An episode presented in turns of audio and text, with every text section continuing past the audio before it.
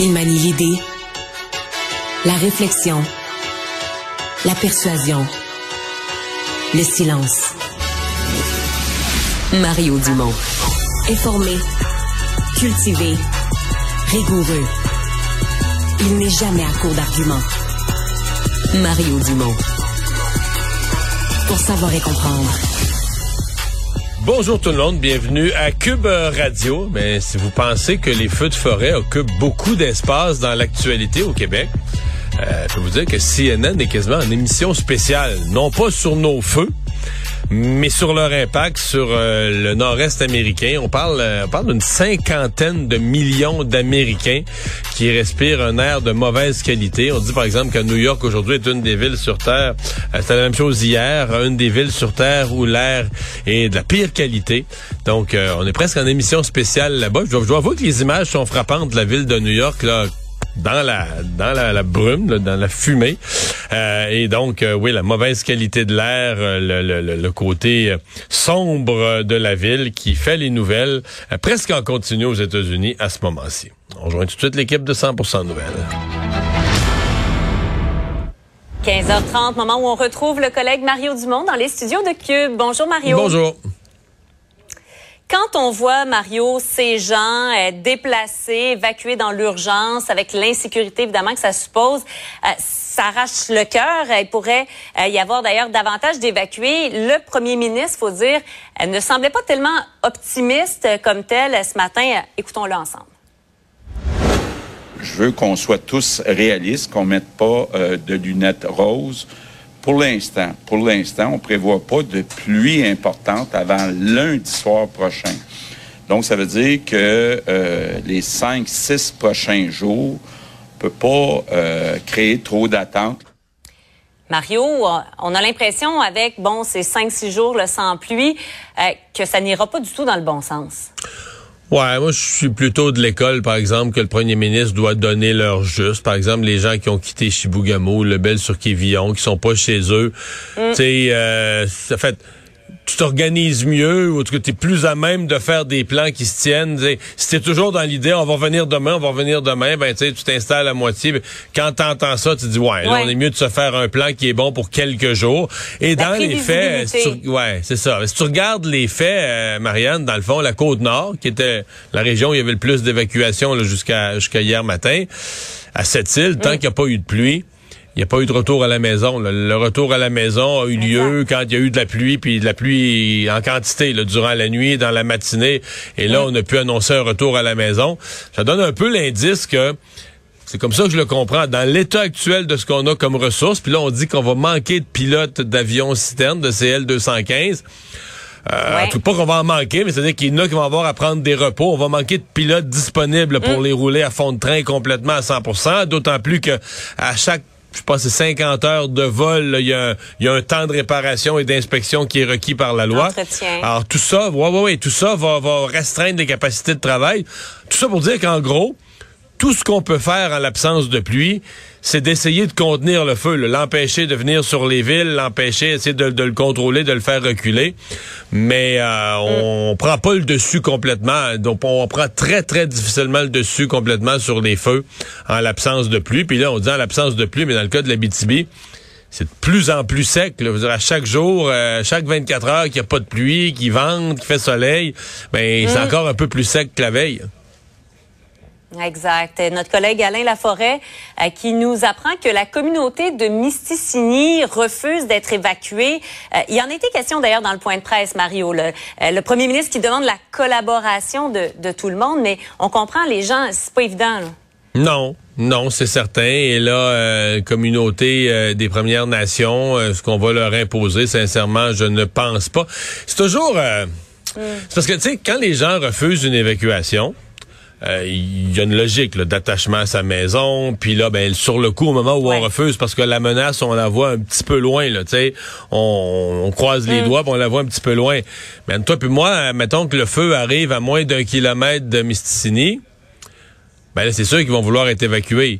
Et là, tu fais quoi? Est-ce que tu mm. mets des policiers? Est-ce que tu mets des ambulanciers? Est-ce que tu mets d'autres gens en danger, euh, pour les évacuer? Mm. Tu, personne va dire, ah ben là, on les laisse tomber. Ah, ils se sont entêtés quand c'était le temps qu'ils s'arrangent. Personne va dire ça. On va dire, même in extremis, même mm. si on va tout faire pour sauver des vies.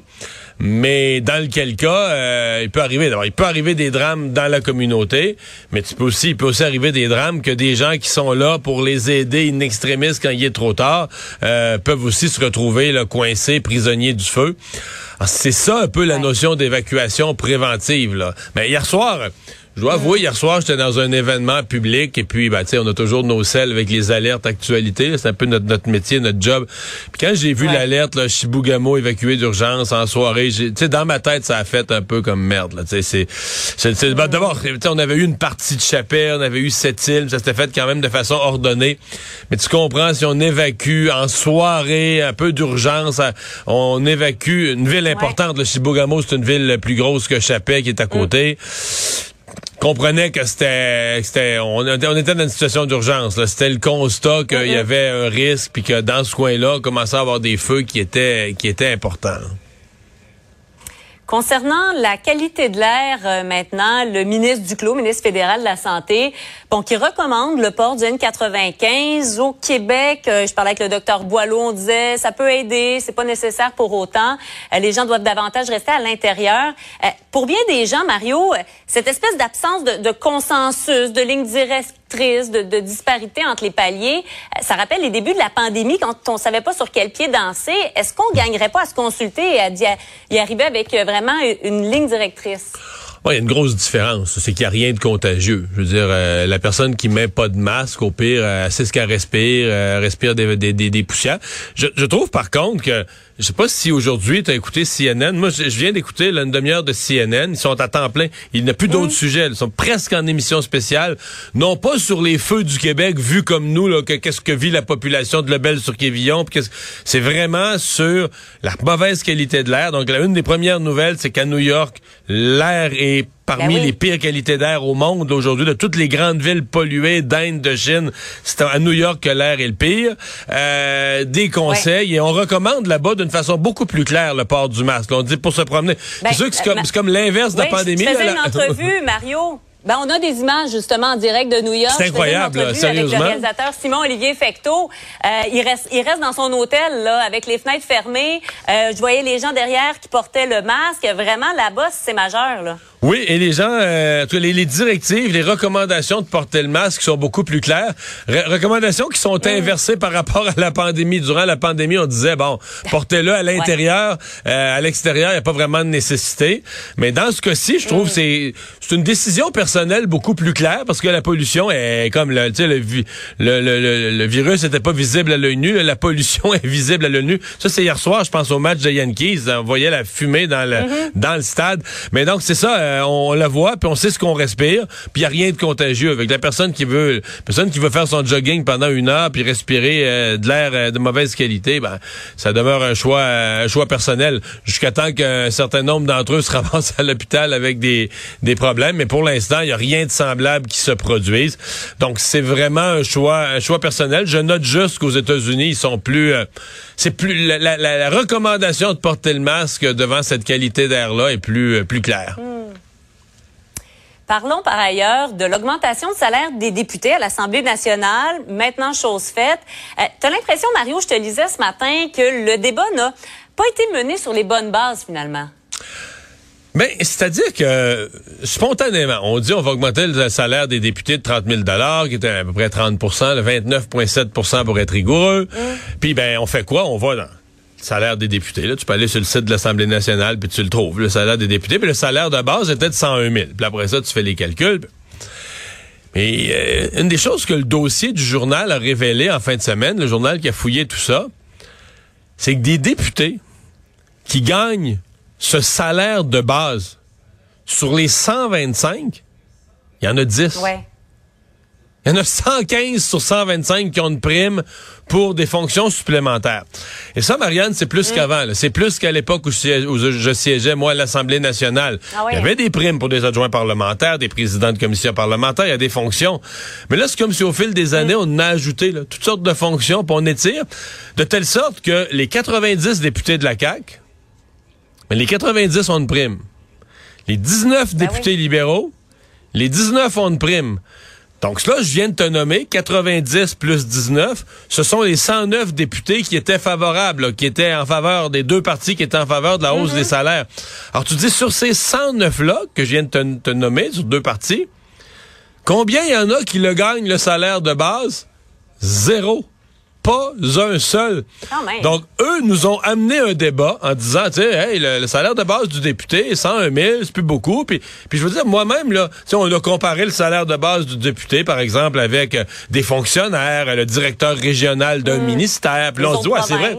C'est ça, on se dit, c'est vrai, quand on le met dans cette hiérarchie-là, le député, il est pas bien ben haut, puis c'est un élu du peuple, puis puis il y a une logique, là, ben, il travaille fort. puis- Mais là, tu dis, OK, mais dans le fond, les deux partis qui nous ont poussé sur la hausse des salaires, il n'y en a pas un, c'est pas un. Zéro sur 109 qui gagnent le salaire de base. Si vous voulez savoir, ceux qui gagnent le, le salaire, le 101 000 de base, il y en a sept de Québec solidaire, deux du PQ. En fait, il y a juste Paul Saint-Pierre Plamondon. Il y a juste le chef au PQ qui gagne plus. Et euh, l'indépendante, de Mme Nicole, qui a démissionné des libéraux. Qui... Donc, ils sont 10, là, 7 plus 2 plus 1, là, 10 en tout et partout. Les 115 autres ont des primes. Alors, je trouvais que ça amenait euh, une dimension différente au, au débat. Puis, faut minimalement le dire. Ce qui fait qu'avec l'augmentation, le nouveau salaire de base qui était de, 100 de 101 000 est maintenant à 131 700 là. Ben là, encore là, ils sont juste le 131 800, ils sont juste 10 à le gagner, Marianne. Donc, les 115 autres gagnent minimalement 150, presque 152 000. Fait que pour tous les libéraux et les caquistes, le vrai salaire de base, c'est-à-dire le minimum, le plancher que quiconque gagne dans ces 109-là, c'est 152 000. Alors, c- je dis pas que c'est un scandale 152 000. À mon avis, il y en a qui le méritent. Puis euh, il fallait y toucher. C'est juste que, tu sais, quand tu mets ça bout à bout, tu dis, Que OK. ce soit bien dit. Ouais, mais quand tu mets ça Ah bout à bout, ils s'augmentent le salaire eux-mêmes. Tout d'un coup, là, euh, entrée en vigueur immédiate, pas de pas de palier, pas d'escalier là, qu'on monte les marches pour rejoindre. Non, premier jour, on monte de 30 quelques mille. Euh, Puis là, en plus, tu dis, OK, ils augmentent le salaire en faisant le débat sur le salaire de base, mais tout le monde gagne 20 000, 30 000, 40, 50 000 de plus que le salaire de base. Tout ça fait que même quelqu'un comme moi, là, qui était extrêmement sympathique, favorable à l'idée qu'on revoie la rémunération des élus en fonction des critères de 2023, ben, tu sais, au fil des semaines, des discussions puis des constats, suis moyen, là. Je je- je- je- je- je- je suis plus trop à l'aise. Mais là, c'est fait, peu importe. Ah a été voté hier, c'est ça, c'est fait. Merci, Mario. On se parle demain. Au revoir.